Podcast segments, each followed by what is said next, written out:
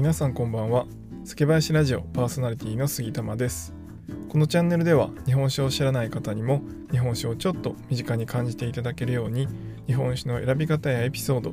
日本酒の銘柄紹介などをテーマにお話しします、えー、今回はですね、えー、日本酒の用語というか、えー、よく聞くあの言葉があると思うんですがその中でも、え特 A 地区っていうものについてちょっと調べたのでご紹介したいなと思っていますでまあ日本酒そんなにね飲まれてない方はあんまりまだ聞いたことないかもしれないんですが酒米の中でもあの山田錦ですね山田錦っていう、まあ、一番有名な酒米の名前なんですがこの山田錦を作っているえ、場所っていうのは、まあ、全国各地結構あります。でまあただですねやっぱ気候的な話でいくとあのよくある太平洋ベルトで地理の時に習ったりしたと思うんですが、まあ、あの瀬戸内海から、えー、まあ、兵庫辺りですねから福岡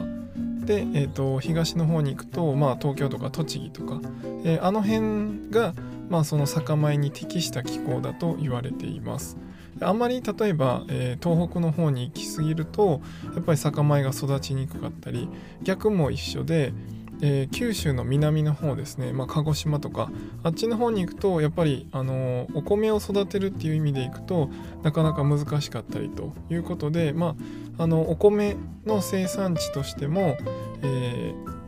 その真ん中あたりですね日本列島の真ん中あたりがすごいその酒米に適した土地だと言われています。でその中でもですね特営地区と呼ばれる場所があります。で、えー、この一番有名な特営地区っていうと兵庫県の特営地区で、えー、六甲山西部の三木市と加東市ですね。都市の名前で言うとそうなんですがよく聞くのは徳栄地区で行くと吉川の山田錦とか東条の山田錦っていうふうに言われたりします、まあ、この辺りの地区は、えー、山田錦の中でもかなり品質が高い地区として徳栄地区の山田錦ということで、まあ、収穫量もそれなりにはあるんですがやっぱりそのいい土地で採れた山田錦っていうので、まあ、高価な、あのー山田錦として取引されています。でですねあのこの山田錦の特営地区っていうのがまあすごいクオリティが高い山田錦を作っているところなんですけどまあ一つ理由としてはやっぱり土壌が挙げられます。であの僕も詳しいところまではその農業の詳しいところまではわからないんですがあのよく言われているのは粘土質の土壌で作られた山田錦の、まあ、この地区ですね吉川とか東条で作られた山田錦は本当にその心拍の大きさ、まあ、あの米の真ん中の部分ですね白くなってるそこの部分の大きさが酒造りには重要なんですが、まあ、そこもしっかりしていてうまみもしっかり乗ってるということでここが品質がいいと言われています。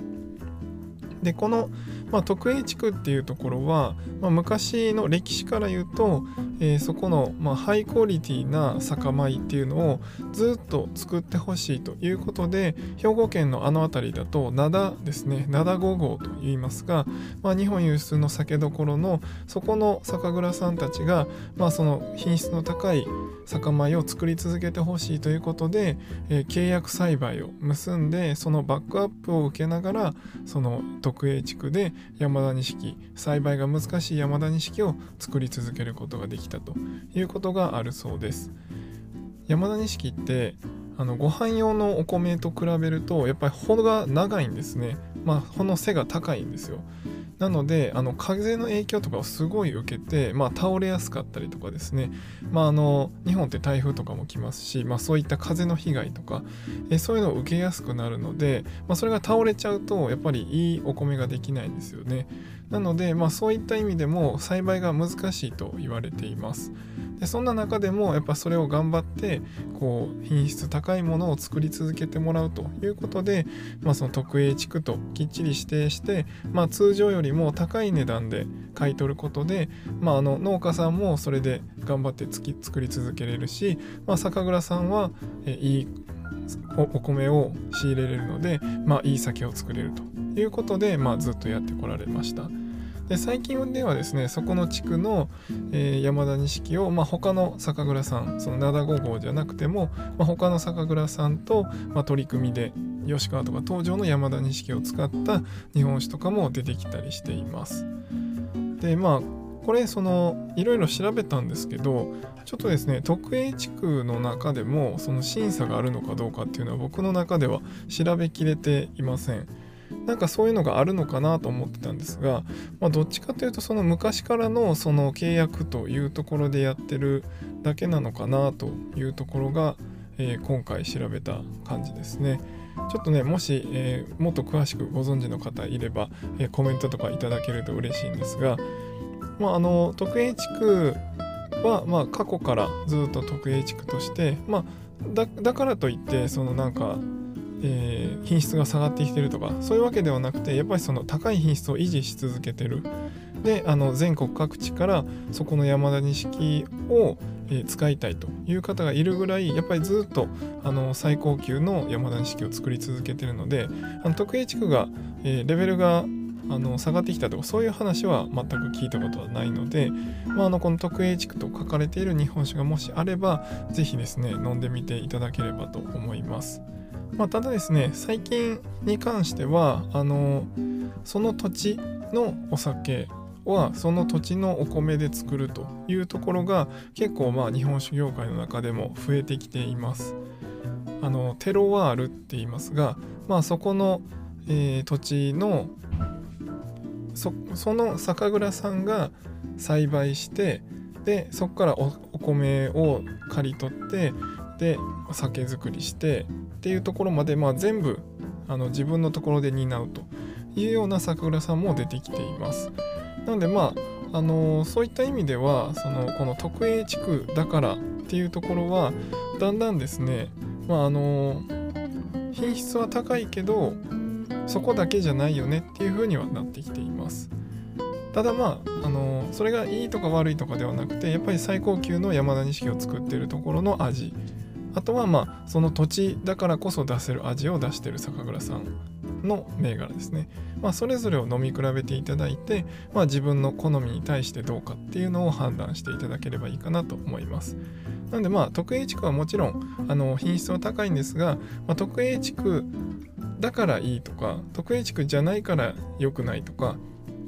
まあそういうふうに捉えないようにしていただければなと思います。まあ、最近はですね温暖化でやっぱりその適正なさっき言ったその兵庫県とかそれぐらいの緯度のところがまあ酒米で一番いいと言われてましたが、えー、だんだんですね温暖化でこう北の方でもこういったまあ良質な山田錦が作れるような環境になってきたりもしています。で逆に今までえー、良質な山田錦を作れてたところが、まあ、暑すぎて、えー、その被害を受けてしまうとか、まあ、そういったことも出てきています。なのでまあ地球温暖化ってねこう言われてますが結構この日本酒の業界にも割と影響が出てきていますのでまあその辺りもねあの環境の問題とかも是非他人事と思わず美味しい日本酒を飲むために、えー、自分たちができることは、まあ、しっかりやっていきたいなと思います。是非皆さんもそういった形でね、えー、ご協力いただければと思います。では今回は以上にしたいと思います。酒ピースお酒のご縁で人がつながり平和な日常に楽しみをお相手は酒林ラジオパーソナリティ杉玉がお送りしました。また次回の配信でお会いしましょう。良い夜をお過ごしください。